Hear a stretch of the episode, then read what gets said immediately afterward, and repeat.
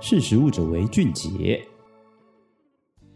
Hello，各位听众朋友，大家好，欢迎收听《识食物者为俊杰》，我是克莱尔。有一段时间没有跟大家聊聊天了，主要是因为前阵子呢，我在忙着出版我们的季刊。那很多朋友呢认识我们是借由 Podcast 频道嘛，然后呃从世界各地呢来加入我们，然后来听我们的节目。但事实上呢，我们是一个媒体，叫做实力，食物的实，力量的力。那我们平常呢，除了这个 podcast 之外呢，我们还有网站的营运，然后也有出版纸本的季刊。那每一期的季刊呢，其实我们都会精选，就是当季呢最值得探讨的饮食产业。所以过去呢，我们会去讨论说，呃，台湾的便利商店为什么这么的兴盛，或者是为什么这么多年轻人抢着要开咖啡店，还有大街小巷都是火锅店，为什么台湾人这么喜欢吃火锅？所以这些主题呢，其实都是过往我们季刊的一些主题。我接下来在各集的 podcast 节目里面呢，会尽量跟大家来多多分享过去我们做过的内容。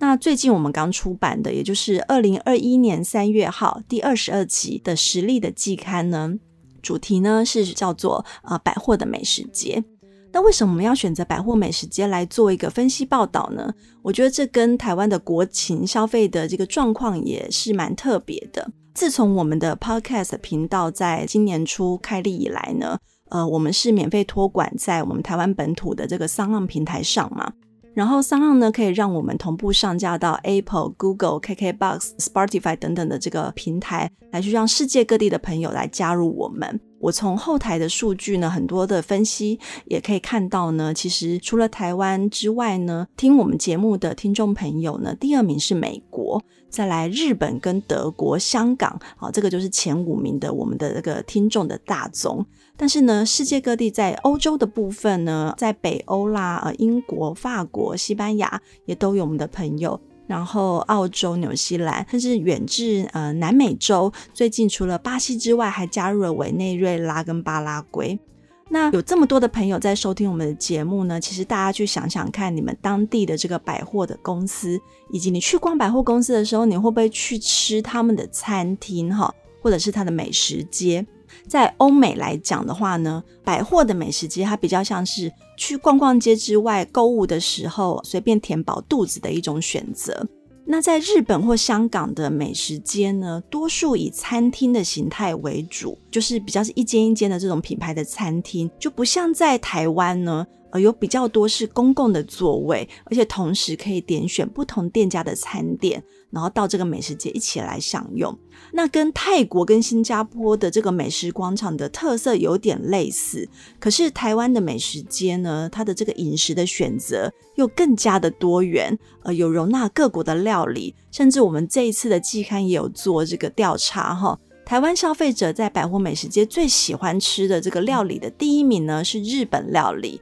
第二名是韩国料理，所以其实像这样子一个各国的料理，在东南亚的这个美食广场比较少见，所以其实这就造就了台湾百货美食街呢，它既多元，而且非常是这个百货通路重视的一个业务，然后在这个竞争也非常激烈，消费者选择以及求新求变的这个速度也非常的快，这也就造就了台湾百货美食街的一个高密度、完整性。多元性的选择，也让他在台湾这个很竞争激烈的外食的餐饮市场里头呢，独树一格，甚至成为百货吸引客源的主力之一哦。那这么竞争的环境之下呢，有非常非常多的这个所谓的叫做国内首家或者是台湾独家这样子的一个品牌，他就会选择在百货来开店，例如像。二零二零年，在台北一零一大楼地下一楼大排长龙的一个生吐司奇本吐司，它就是在台湾的第一站呢，就选定了这个百货，也就是一零一来进驻。所以其实会有这样的一个选择呢，都是因为台湾的百货美食街，它是一个非常竞争而且消费者非常喜欢的一个餐饮的环境。那我们这一期就是开始来探讨，就是说，哎，为什么百货美食街会这样子兴起？那它的变革又是什么？那台湾的百货业者他又是怎么去选择？他要引进什么样的餐饮品牌？那这么多的餐饮品牌呢？它进入百货美食街，它又要怎么样生存下来呢？其实这个就是呃，我们这一期二零二零年三月号的百货美食街的季刊里面有非常非常多角度以及详尽的分析哦。所以今天呢，就是节目里面我就稍微简单的来谈一下这里头的一些精彩的内容。如果国外的朋友有机会呃在疫情过后来台湾的话呢，呃，想要了解百货美食街的一个竞争的样貌，建议大家可以去到台北市的信义区。这个信义区呢，在一个它的土地面积大概零点五平方公里，可是在这里头呢，就有十四家百货公司在这边竞争哦，哦，包括我们刚刚提到的台湾地标台北一零一也在这边。那从这个十四家的百货公司的业态里面呢，其实我们就可以一窥这个台湾的百货美食街有多竞争了。在这里呢，有统一时代百货，它从早上七点半就开卖的早餐一条街，甚至原百信义 A 十三呢，它营业到凌晨两点的深夜食堂。你看这个就很特别，因为在国外你要去到百货公司，一定要等它开门啊，大概是十点半、十一点，然后营业到这个晚上十点左右嘛。有时候呃，像日本可能又更早。那你要去里头用餐，你一定要在这个时间之内，对不对？可是你看台湾百货公司不一样，它还卖了早餐，七点半就开始卖。就算百货公司它没有开始营运，这个美食街它就已经开始动作了。然后百货公司关门了之后呢，在信义区呢有很多的 pub，还有这个华纳威秀影城嘛，很多人会去看电影。所以看完这个午夜场之后呢，饥肠辘辘怎么办呢？旁边就有这个营业到两点的原百信义 A 十三，你可以去那边的餐厅再去吃饭续团。所以其实台湾的百货美食街就是这么的有趣，它已经打破了这个百货公司的营业限制。宣告百货这个全天候餐饮的时代来临了。那在信义区呢，还有一个全台餐饮占比最高的一个百货公司，叫做威风南山。那其实，在二零一九年呢，威风南山以及原百信义 A 十三这两栋百货公司开幕了。光是这两间百货公司，它在里头啊新增加的餐饮品牌哈，就至少超过一百六十家以上，就是光是这两栋哦，所以你就知道这个有多么多么多的餐厅跟新品牌想要挤着进去这个新的百货公司，这就造就了现在台湾的消费者哈，想到就要出去吃饭，不知道要吃什么的时候呢，去到百货美食街反而是一个蛮方便的选择，因为应有尽有，嗯、可能妈妈想吃日本料理。呃，爸爸想吃呃韩国料理，弟弟想吃这个炸鸡。你在这个美食街里头，你各个饮饮食的选择，你都能够去满足。那很多人很好奇，说为什么百货公司要引进这么多的餐饮品牌？其实呢，这个真的是他不得不做的一个生存之道。呃，因为在台湾呢。电商的购物其实非常非常的兴盛，尤其是在这个疫情之后呢，这个非接触的商机呢是越来越高。那在网络上面，你什么都可以买得到啦，电脑啊、资讯产品啦、呃、家庭的器具或者是呃化妆品、衣服等等。而且台湾几乎最快四小时，你就可以收到你在网络上面买的东西。所以这些卖的东西其实都跟百货公司里面卖的其实高度的重叠嘛。当电商会取代了实体通路销售之后呢，那百货就开始要去想什么东西是电商还达不到的市场。那其实这个就是餐饮的体验。那也有人说呢，现在外送也很多啊，呃，你想要吃什么，你也不一定要去餐厅，你就叫外送就好了。其实这样也没错，它的确是有影响到一些商机。可是你仔细想想看哦。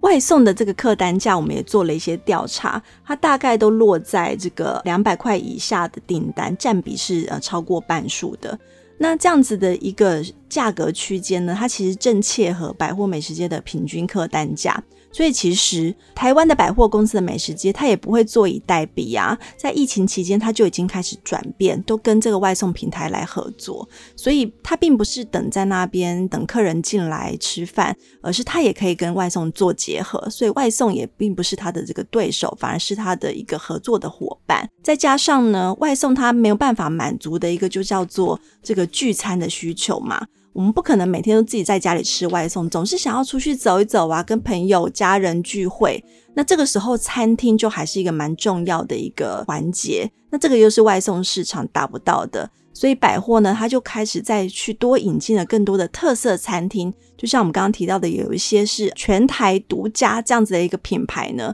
来去吸引客人呢，呃，再度的回流到这个百货商场。所以无论是这个有公共客席的美食街，有多元的选择，又或者是比较高楼层的特色餐厅，其实这个都是现在台湾百货公司都在竞争的一个餐饮服务的项目。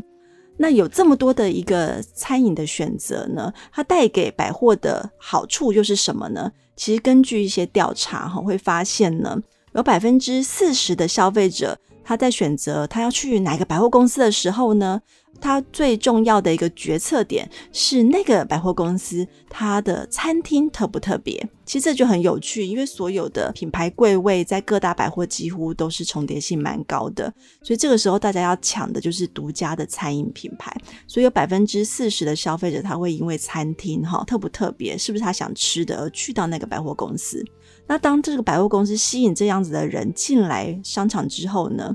专程去到百货商场用餐的消费者，他会在用餐之后，他很他可能为了消化一下啦，散散步，他平均会多停留三十五分钟的时间来去逛百货。那这时候他只要多停留在那边的话呢，他就有可能多消费，对不对？所以其实比起不用餐纯逛百货的消费者来说，他如果用过餐了再去逛百货，他能够为百货增加百分之十二的营收哦。所以其实这样子的一个停留经济的发酵，就让百货公司它除了为了吸引人流进来之外呢，它还能够带来它的这个很好的营收。所以其实这个就是呃为什么台湾百货美食街的商机越来越兴盛的原因，然后也是我们这一期实力季刊它想要去探讨的。嗯、呃，就是百货商场它怎么样去挑选它的餐厅品牌，然后这些餐厅品牌它进去里头呢，它又要怎么样存活下来？因为其实现在签那个合约哈，以前可能是三年、五年一约，然后意思就是卖同样一个产品。可是现在这么竞争的压力之下啊，其实半年最短半年，百货公司。就可能把这个餐厅品牌，它如果表现不好的话，就会被换掉。所以其实这是一个非常竞争的一个外食的市场。那这一期的实力季刊呢，我们就在讨论这样子的一个议题。那短短的这个节目时间呢，我没办法很详细的把我们一百二十页的分析报道呢，都跟大家来做分享。那如果想要多了解我们这个内容有哪些的面向，然后有哪些有趣的小故事的话呢，我们的这个实力季刊都已经在各大书店通路，呃，无论是诚品、金石堂啊等等，都有能够买得到了。那如果是海外的朋友呢，你也可以在这个电子的书店呢，像博客来、呃、r e m o、PC Home 等等，我们也都有上架电子杂志，你也可以在上面来去做采购下载，然后来看看我们这一期百货美食街的一些分析的报道。那如果听众朋友很想要跟我们面对面来多了解，这个美食街的议题的话呢，其实我们在三月二十四号，在台北的这个台电大楼捷运站附近，呃，一个叫做金融研训院这样子一个地方呢，